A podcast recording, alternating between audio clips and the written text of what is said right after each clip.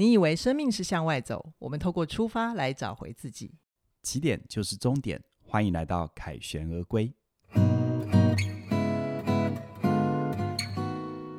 大家好，我是凯宇。我是怡璇，今天的凯旋而归要跟你聊一聊财富自由。耶！你知道财富自由要花多少钱吗？我不知道哎、欸。其实不一定要百万家产啦，那到底需要多少钱？那今天今天真正的重点是什么？没有，现在时代百万是没有办法财富自由的。百亿啊！哦，刚刚说 百，你刚刚说百万，百亿家产 百万还蛮容易达到的。对对对。好，我们今天会跟你拆解财富自由的真正关键是什么？那在收听之前呢，我们想邀请你在 YouTube 帮我们订阅、按赞、开启小铃铛。那如果你在 Podcast 收听的话，也提醒你，凯旋而归有独立的频道，请你帮我们搜寻呃搜寻出来，然后给我们五星推报，留言跟我们互动，我们也会选择适当的主题做成节目跟大家交流。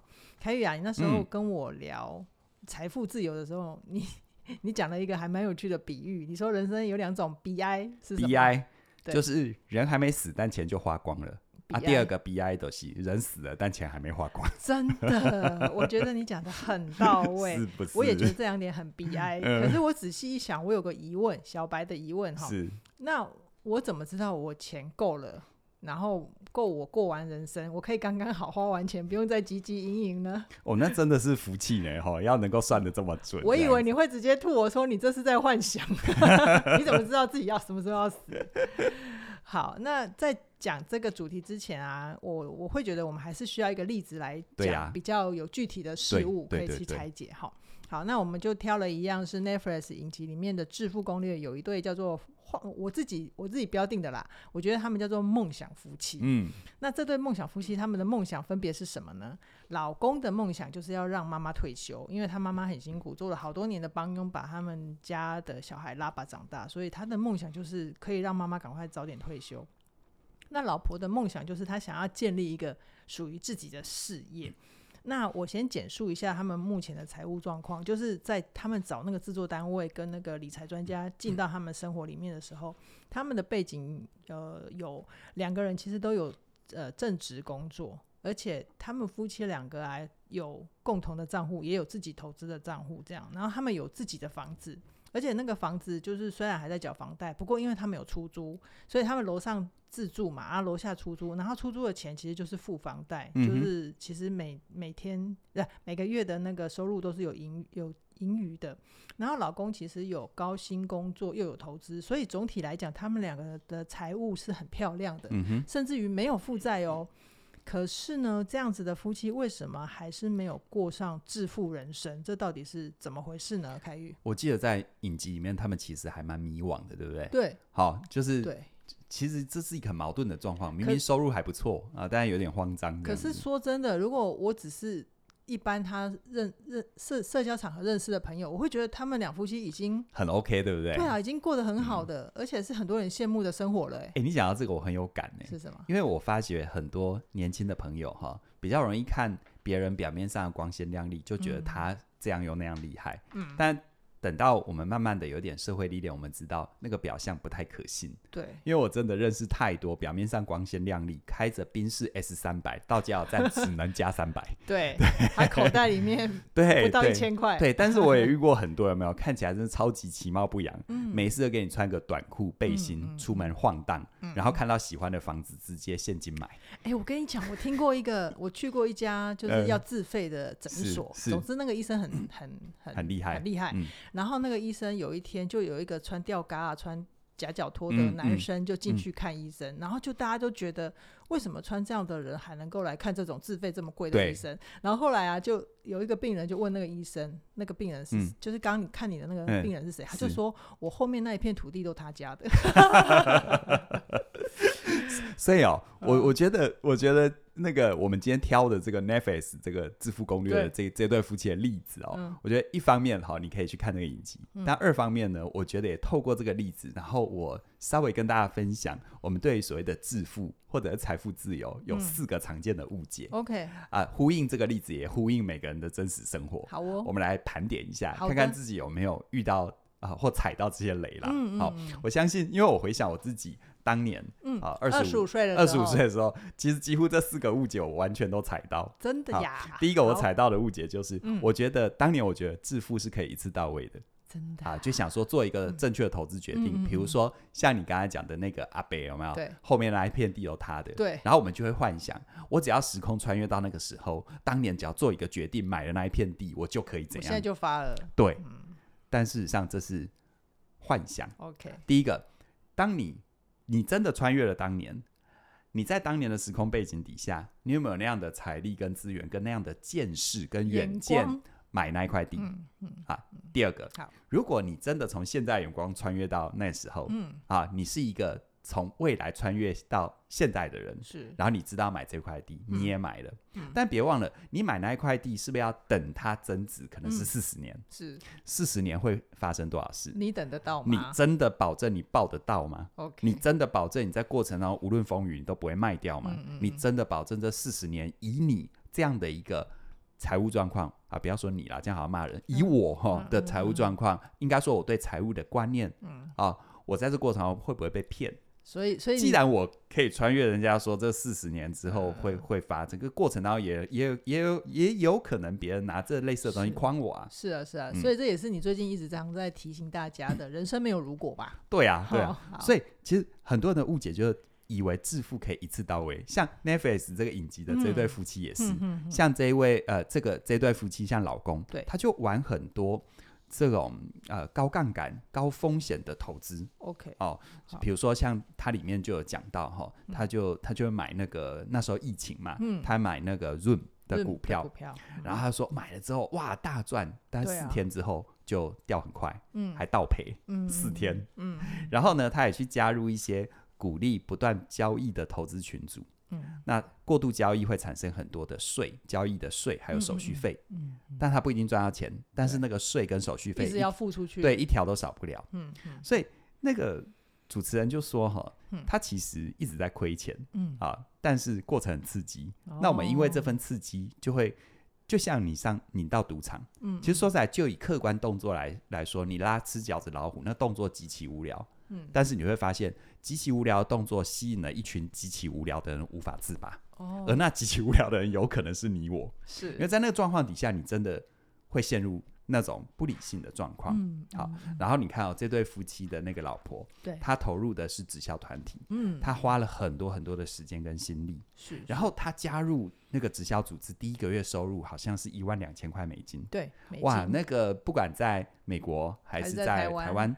这都是一个哦，第一个月这样收入真的很好，很可观，很可观。但是你知道，第一个月的光辉灿烂，而之后到现在，他大概每个月只有两千美金。两千美金，如果以在美国的消费物价水准，这真的收入是不高的。嗯嗯嗯。然后他还遇到一个状况，是因为他曾经一个月做得很好，对，所以那个直销公司就给这个老婆凯迪拉克的轿车。表面上很爽嘛，对，但事实上也是个坑。怎么说？因为他们是怎么做的呢？嗯、就是公司付钱用这个老婆的名义来买车，嗯、哼但是公司每个月都寄支票要这个老婆付账。哦，OK，听起来蛮爽的啊、哦。那每个月如果做到业绩，就不用就没有支票；但如果没有做到业绩，就有支票。没有没有没有。他每个月有做到业绩，公司会给他支票，帮他付，哦哦，让让他去付，让他去转。但如果没有做到业绩，好了，结果就是只要你有做到业绩，公司来买单；你没有做到业绩，你就要自己付。是是。所以事实上，表面上叫包装，叫送你，但实质上，它它跟送的意义是不一样的。我觉得有一种被。另类的绑架跟勒索，欸，对，你等于被绑定了四年，啊、因为他这个是那个那个四年的费用嘛，嗯、分期是四年，等于四十八期，而且会不敢离开这个组织，对不对？对，没错。哦、所以这个老婆她也有一种，也有一种，因为她在这个直销组织，他成功过一次，嗯、她就一直想要回复那个辉煌，嗯，但他自己并没有把自己的账算清楚。哦，她后来透过主持人引导，他才发现自己。加入直销一整年的年收入，只有他过去做的那个行业，他在那里收入的一半啊！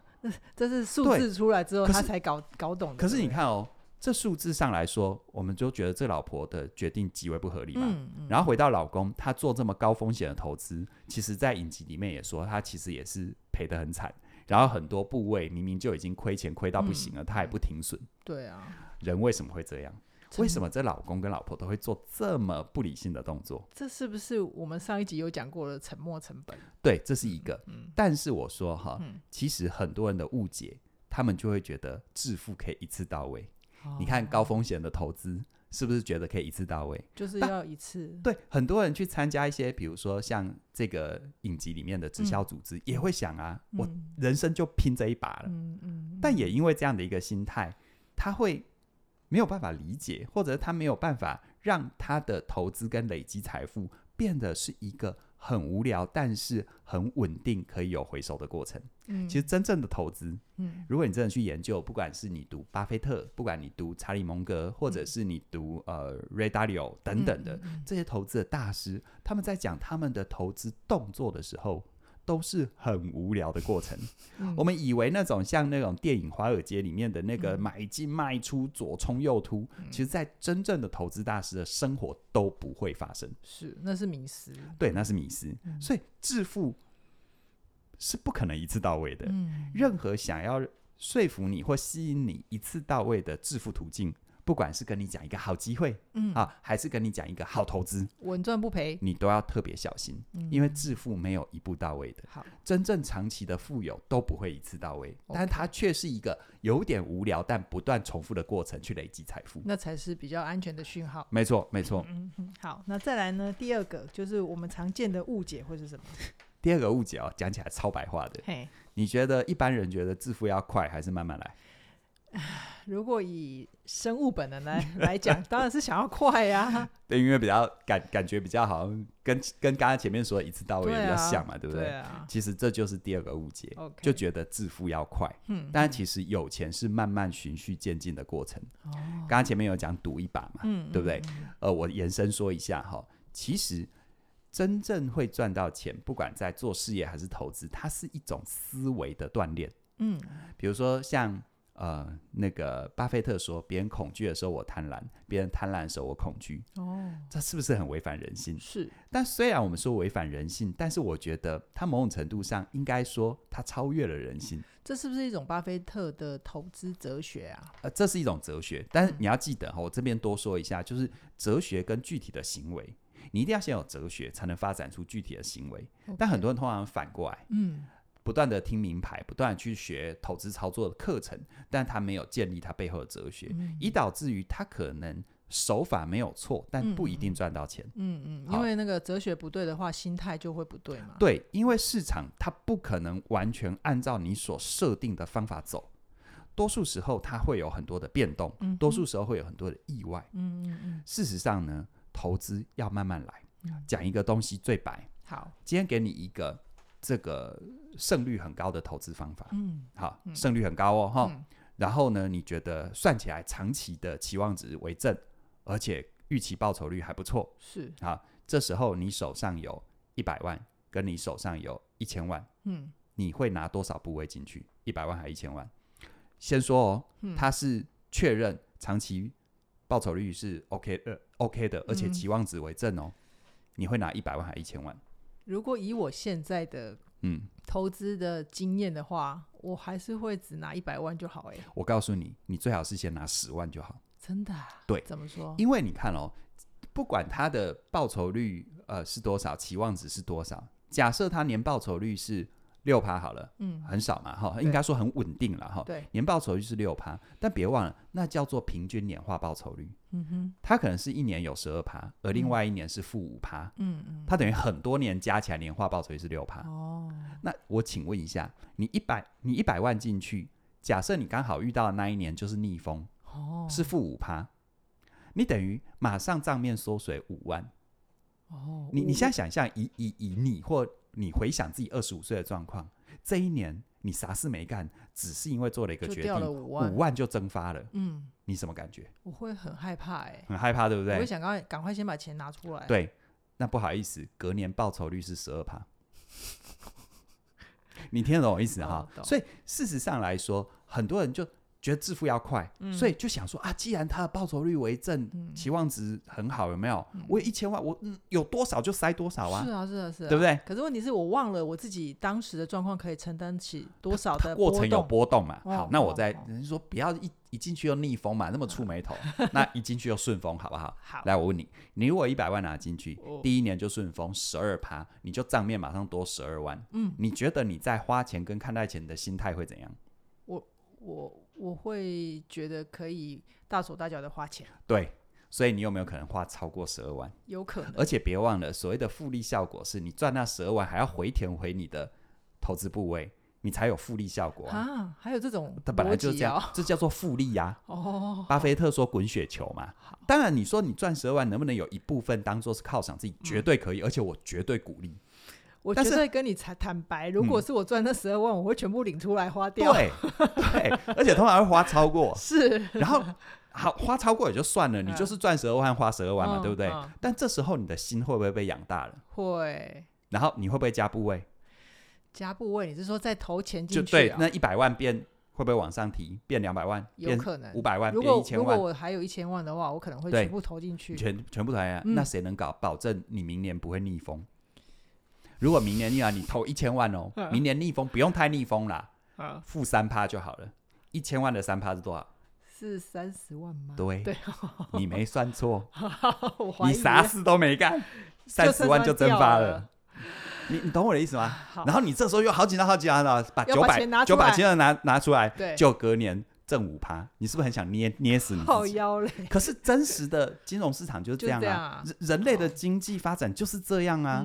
你看我们这几年经过疫情，你看一下整个金融市场，疫情前、疫情中，嗯跟最近这一年，嗯嗯，它的行情波动就是这样啊。哎，凯宇，你刚刚讲的这个是不是就是我们前几集也有聊过的？就是你要投资自己的投资经验，对，你才会知道，没错，到底投资市场的真相是什么。所以呢，回去追我们这一系列，我们做四集嘛，今天是第四集嘛，很值得听，很值得听。对对对对，所以千万记得哈，致富不要求快，有钱是一个慢慢循序渐进的过程。OK，哦。要慢慢变有钱，因为慢慢变有钱的过程当中，你对钱的波动，你才会平常心。嗯嗯嗯，你绝对当你要快，好，就像我刚刚沙盘推，你快，你一急，你遇到顺风，你的花费，你对钱的观念你就扭曲；你遇到逆风，你马上就吓跑。是，然后于是后面的成长也跟你无关。嗯嗯，所以慢慢变有钱。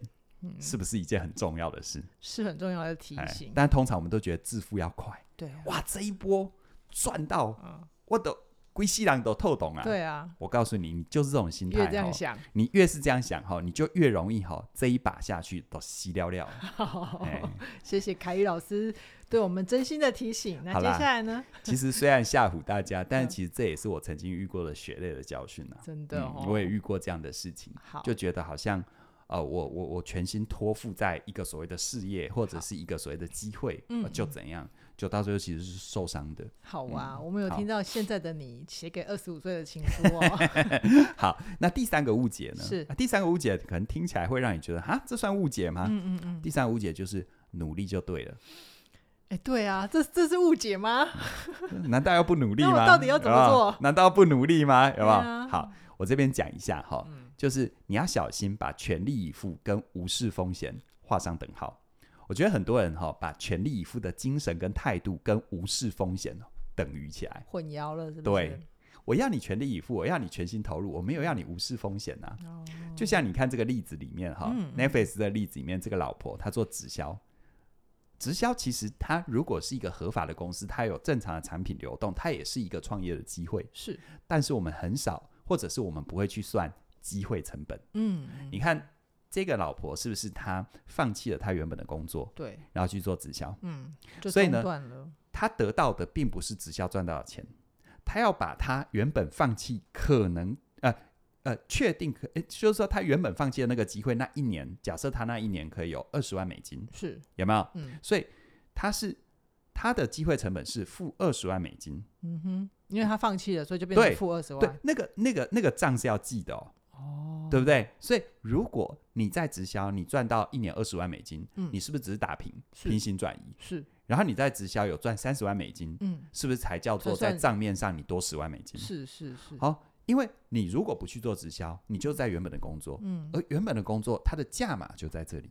是。所以很多人在做选择，他并没有机会成本的概念，嗯，于是呢，他就会觉得啊，我看准了这个，我全力以赴，但他忘记一件事，你要把你因为做了另外一个选择而放弃原本选择的那些机会成本算在里面。嗯，但是有很多环境是这样哈，当你真的去算风险，真当你真的说，哎，万一不 OK 怎么办？嗯，的这种想法，你可能就会被，或者是啊，你可能会被这个或隐或显的指责，嗯，说你不够正能量，哦，你不够积极正面。你是说，如果在直销环境里面，对不对？其实很多环境都这样啦，哦、哎，不一不一定只有直销啦，嗯嗯嗯哦，所以你会发现哦，然后他就会鼓励你。就全心投入啊！对啊，你没有达成你的目标，一定是你不够努力。你要 join 对，然后自己也说服自己，我真的不够努力。嗯，好啦，你可能真的不够努力，我不知道啦。嗯，但你还是要，不管你努力或不努力，你都要算机会成本啊。OK，它是跑不掉的。这真的是很很容易被忽略，然后会看不见的成本。对啊，然后你看哦，像那个刚刚讲的，有没有努力就对？还有一种努力，就像那老公的努力。嗯，老公呢，他投资一些高风险、高波动，然后。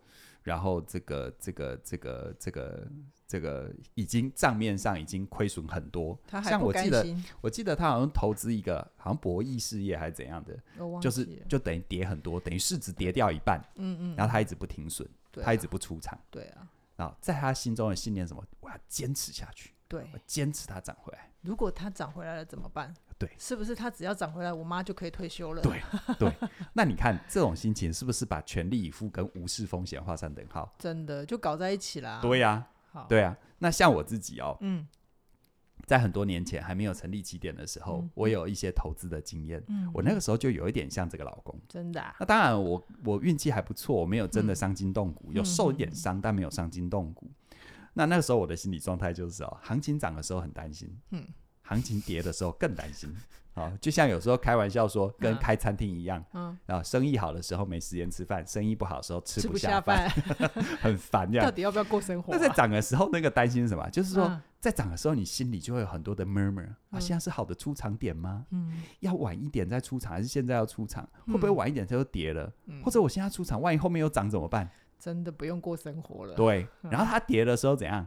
他跌的时候心里也一样很多 murmur 啊。对啊，如果我现在不认赔，他要继续跌怎么办？嗯，可我现在就出场，他涨回来，我不就白亏了吗？这不就是那个老公的心情吗？对呀，对呀，所以我说好，其实呃，记得一件事情。努力是美德，嗯、但不能只有努力。OK，啊，进入投资市场，你该有的学习，就像我们前面几集有说的，嗯、你要投资在投资的经验。嗯，刚开始就像我说的，你有一百万跟一千万，嗯、我叫你从十万开始，嗯、对不对？十万的五趴多少？五千，呃，五千，对不对？先去慢慢感受那个波动，你慢慢的把自己的耐受力慢慢的往上提。嗯，啊，永远不要担心所谓的机会。市场每天都开，Okay. 每天都有机会，嗯，嗯，啊，不会有那种错过这一波，后面就不知道在哪里的，哦、真的不会。好，所以其实我觉得很多人在做投资啊，他最大的悲哀就是他真正亏钱的部位他没有出掉，而让他赚一点点才有出掉。嗯，那为什么会有这样呢？其实很简单，嗯、他把他把自我价值跟钱完全绑定。嗯嗯，所以你知道那是面子问题，就是他如果跌了，账面是负，我只要不去结算。我就不用去承认我的错误，永远不用面对。对对对对，他，我只要我就可以不断欺骗自己，他有一天会涨回来。嗯嗯。可是好不容易赚一点点，他为什么马上出掉？嗯。哦，不管我赚多少，只要有赚，我就可以证明我做了对的决定。可以对自己交代吗？是这种心情吗？是啊是啊，所以就会造成什么？理论上，好的投资决策是大赚小赔。哦，啊大赚小赔是，但是多数人的投资都是什么？小赚大赔。哎，所以记得哦，投资不是交易，嗯，投资跟交易不一样，嗯，啊，很多人很享受那种杀进杀出，嗯，如果你真的那么享受杀进杀出，我觉得啊，你换多一点五块或十块，可以捞麻袋，那个你玩一天，大家等一下，大家听得懂马仔？随便啦，自己去搜寻啦。对啊，你你你就算真的坐在那边投一天，有没有？你的风险大概。几几千块可以打发吧，对不对？不用玩这种这么大的。对对对 对，所以所以其实这个这个这这部分，我觉得是可以给大家好好的思考啦。嗯、就是说，努力就对了，其实是一种迷失。嗯、好、哦，你要你要把全力，就是全力以赴跟无视风险是不一样的。嗯、那其实我们上一集跟这一集都在聊这一对夫妻的那个沉没成本。凯宇、嗯、老师对于沉没成本这个怎么面对，你有没有什么见解？我是觉得，其实刚才有前面提了，就是说，其实沉没成本、机会成本这两种成本你都要有概念。一种是什么？你因为放弃了一件事去投向另外一件事情啊，你你你放弃的东西。但是另外一个是什么？你因为曾经做过的事情，比如说你等公车，你等了三十分钟，到底要不要等？嗯，这时候的决定，你那三十分钟就是沉没成本，是他追不回来。嗯、你今天买了一个票，看了一场电影，看了半小时，烂透了。嗯，你到底要不要放弃？嗯，这就是沉没成本。嗯、所以很多人哈，他没有办法放弃沉没成本，他通常是他也没有机会成本的概念。哦，所以他没有一直叼在那边。对，你看嘛，你两个小时的电影，你前面半小时看烂透了。嗯，你那时候出去是你浪费了电影票，但是你另剩下的一个半小时是不是可以做其他令自己快乐的事？嗯嗯，你可能没有想到这个哦，嗯、对不对？是你现在亏钱的投资部位，你把它解掉，你可能账面跌了三十趴，但是你拿出来的七十趴。的那些钱是不是可以做更好的安排？是，就算你放着，它都不会在原地失血啊。嗯，就算你放着，也不会造成你心态更多的扭曲啊。你是说把钱拿出来之后，就算放着？对啊，哦，对啊，所以这个部分我觉得是大家需要了解的，就是。赌徒哈，他的思考哈，就是在遇到逆风的时候，都会想说：“我怎么回本？”嗯，但真正投资的人，会投资人都会问：“我怎么善用财富，享受富裕人生？”哦，这是根本的差异。嗯，关键字好像是享受。对，所以记得哦，所以记得哦，关键是善用了，要先善用。我个人，我个人 抓到的关键字是。你刚刚讲完之后，我有点顿一下，想说我听了什么？好了，没关系。好，所以记得一件事。呃，人生好就是没有如果啦。嗯、你不要花时间一直在回头看，嗯、你不要执着你耗费了多少青春，嗯、你要继续 keep going，嗯嗯，keep walking，好、这很重要，好，嗯、才能让自己的人生往前走。对对对对对。好，前面讲了三个，再来最后第四个，嗯、大家容易的误解是什么呢？就是幻想自己英明的大决策就能搞定一生。嗯、对，没错。其实哦，梦想是有很多小决定来推进的。嗯，你企图用一个大决定来完成，这根本就是个幻想。好扎心哦！有时候要面对自己这一点，都需要一点力气。对对对对，你看哦，在这个影集里面，这个老婆啊，她她到后来，她也就承认自己太过执迷于直销的这一条路。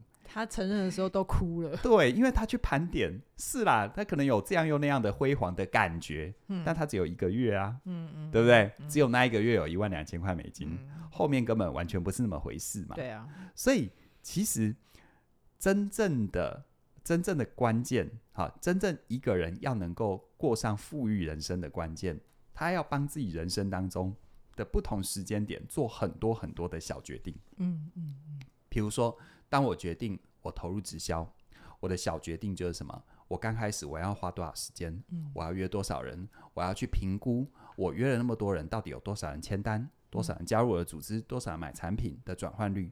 然后同时我也要评估。好，那这样子慢慢的做上带。那诶，刚开始有成功经验，那那个那个我我大概约多少人会有多少成交？可是随着我越做越做最后，诶，为什么成交率降低了？嗯，那降低了，呃，我该怎么改变我的方法？或者是当我做了几次改变，绩效仍然不 OK，我能不能帮自己设一个停损点？到什么阶段，那我重心就要重新摆放。天哪，你脑袋里面的账都好清楚哦。对，这叫小决定。哦。但是千万记得一件事，这是要训练的。好，就像我刚刚说的，你一下子放一千万的部位，嗯啊，它跟这就很像啊。嗯，你想要一次英明的大决定啊，嗯，但是你刚开始十万十万，你去感受那个很细微的波动。等到它慢慢放大，你其实会，你其实会比较平常心。嗯嗯嗯。好，那你看哦，再来这个老公呢？对，他想他一直想要让妈妈退休嘛。嗯嗯。好，然后呢，他就他就拼命的觉得想要去找一个所谓的对的投资机会，好的投资机会，想要一把完成。嗯。但其实就像前面说的，致富投资是个有点无聊的过程。嗯。那那个石金秀里，最后主持人也就鼓励他，嗯，嗯，你把那个钱哈都放在市值型的这个像 S M P 五百的 ETF，嗯，嗯，啊，你就跟整个美国五百大企业一起成长，嗯，嗯，那一个健康的经济体，像台湾、像美国，哈，以股市来说，嗯，长期是看涨的，啊，OK，因为有通膨作为垫底啊，只要没有太意外的状况，这是可以预期的，啊，嗯，所以一样啊，你说影集上面说，呃，SPM。SP 五 S&P 五百，那台湾就是台湾五十嘛。OK 啊，不管是零零五零零六二零八啊，嗯、但是我不是要报名牌，不是要鼓励你，啊，我只是跟你说一个市场的资讯。嗯嗯。所以很多人哦，对于所谓的财富自由，他最大的迷失哈、哦，嗯、就是啊，他会觉得啊，财富自由是不是我不用工作啊，就就就就可以有钱？嗯，嗯。其实真正的财务自由是，你还是要工作，但你不是为了钱工作。哦，好，我记得我在别的节目也有讲，嗯，好好照顾孩子算不算工作？算，算啊。嗯、好好的呃，把家庭照顾好算不算工作？是，也是很重要的工作。当你有余裕去投入 NGO 组织做社会公益、社会回馈，算不算工作？算。嗯、但是你是不是足够有财务的安全感，让你去做这些不用太考虑钱的问题？嗯嗯，嗯这才叫财富自由。对。为什么我这样讲？因为你如果一开始就抱定主意是，我不要工作就有钱，我告诉你，你一定要么就是一辈子都在工作，要么有钱这件事情跟你无关。好神奇哦！为什么会这样？对对，因为事实上来说，嗯、其实钱它只是我们跟这个世界能量交换的一个媒介，嗯，而工作就是你这个生命体。在这个世界里创造能量的途径哦，有些人是创造一份事业，有些人是创造一个销售，嗯、有些人是创造一个聪明完整的孩子哦。可不可以这样讲？就是我、嗯、我这个生命体其实是一种我生命原始动能的马达啦。对对，对，就是不断的去创造我们其他的流动。对对对对对对，所以其实财富自由呢，也不是说你从此以后不用管钱，嗯，而是你让你管钱的成本很低。嗯哼，OK。比如说，当你有一个稳健的投资组合，风险控管很好，那你每天可能只要花几分钟，甚至于每一周，对，每一周只要 check 一下就好。嗯嗯。所以不是完全不管哦。很多人有时候错误的理解，那我完全不管，你别忘了，你是活在真实世界。嗯嗯。你越不管钱，哪一天你会突然发现没钱，就是被别人骗走。懂懂。因为你根本不知道发生什么事，嗯嗯啊，只要一个人让你觉得还不错，他花言巧语或者是诓骗你，你根本也不知道。等你到最后签了不该签的东西，你的财产全部不见了。好，这种事情真的是故事屡听不鲜。对，所以其实你用相对省力的方法可以管啊，足以让你过上安心生活的钱啊。而且呢，事实上财富自由，如果用一个比较不那么积极的想法，用比较中庸的想法，就是。无论环境怎么变化，你至少都可以对自己的世俗生命负责。嗯哼，OK，这就是财富自由啊。哦，很多人觉得财富自由就是大富大贵，嗯，以导致你知道，越是那种想要去追求高额数字的，嗯，越容易第一个误解，以为可以一次到位。嗯，啊，第二个误解要快啊，嗯，第三个误解啊，我我翻错了，第三个误解努力就对了。嗯，第四个误解怎样？幻想自己的英明大决策。嗯，全部都踩雷了。好哇，嗯、我觉得听凯宇老师分享到这边啊，嗯，或许我们可以一起对自己想要的财富自由做一个重新定义。比如说，我觉得凯宇他每三个月可以去台东闭关一次，就是一个超大的财富自由啊，对不对？那如果哎、欸，不过我这一段路真的走走蛮长的啦，嗯、因为因为说实在，我今天讲这个有些东西，你可能会听起来觉得我讲有点激动，嗯，但是我必须说，我那个激动是我自己。我我其实是这四个四个坑我都踩你都踩过，而且累积了二十多年嘛。对对对对、哦、对，而且嗯，斑斑血泪，好有机会慢慢跟大家说。会会会有机会，嗯、你就好好先享受你现在的自由 自在。谢谢。那如果你有家庭或小孩的话，也如同刚刚凯宇说的，其实你每天可以准时下班接小孩，也是某一种财富自由，嗯、或者是你可以跟伴侣一起晚餐。哇，每个礼拜可以三天。不用再担心赖，有公司的人会刁你，不会会咚你，会敲你。我刚刚说了什么？会刁你。你你在骑着的工作不快乐是不是？常常被刁。不是啦，我觉得那就是一种自由哈。嗯、那如果你真的很想在关系里面享受更大的自由，我们现在要投、嗯、要鼓励你一个必要的投资机会。是的。那就是我们最新的线上课程《我们再爱一次》。嗯，好，那这是由伴侣咨商师黄以白老师推出的最新课程。那以白老师呢，他累积了十多年的伴侣经验，他会帮助你在关系里面更有效的去付出你的爱，让你爱的事半功倍，然后你就会更有享受爱的本钱。嗯，好，那。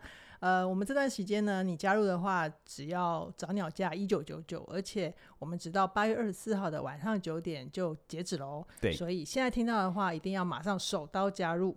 欢迎大家赶紧加入啊，因为这是呃呃，算是台湾第一个伴侣智商是推出的关于这个议题的线上课程，而且呢，它会帮助你跳脱出从那个你呀我啊那种单一的视角，从双方面。真正关系的视角，嗯、让你认识关系、建立关系，让你的爱能够回温。嗯，好哦。那相关的课程连接在我们的影片说明栏里面都有，期待你的加入。那今天先跟大家聊到这边，下星期五的凯旋而归再见喽，拜拜。拜拜。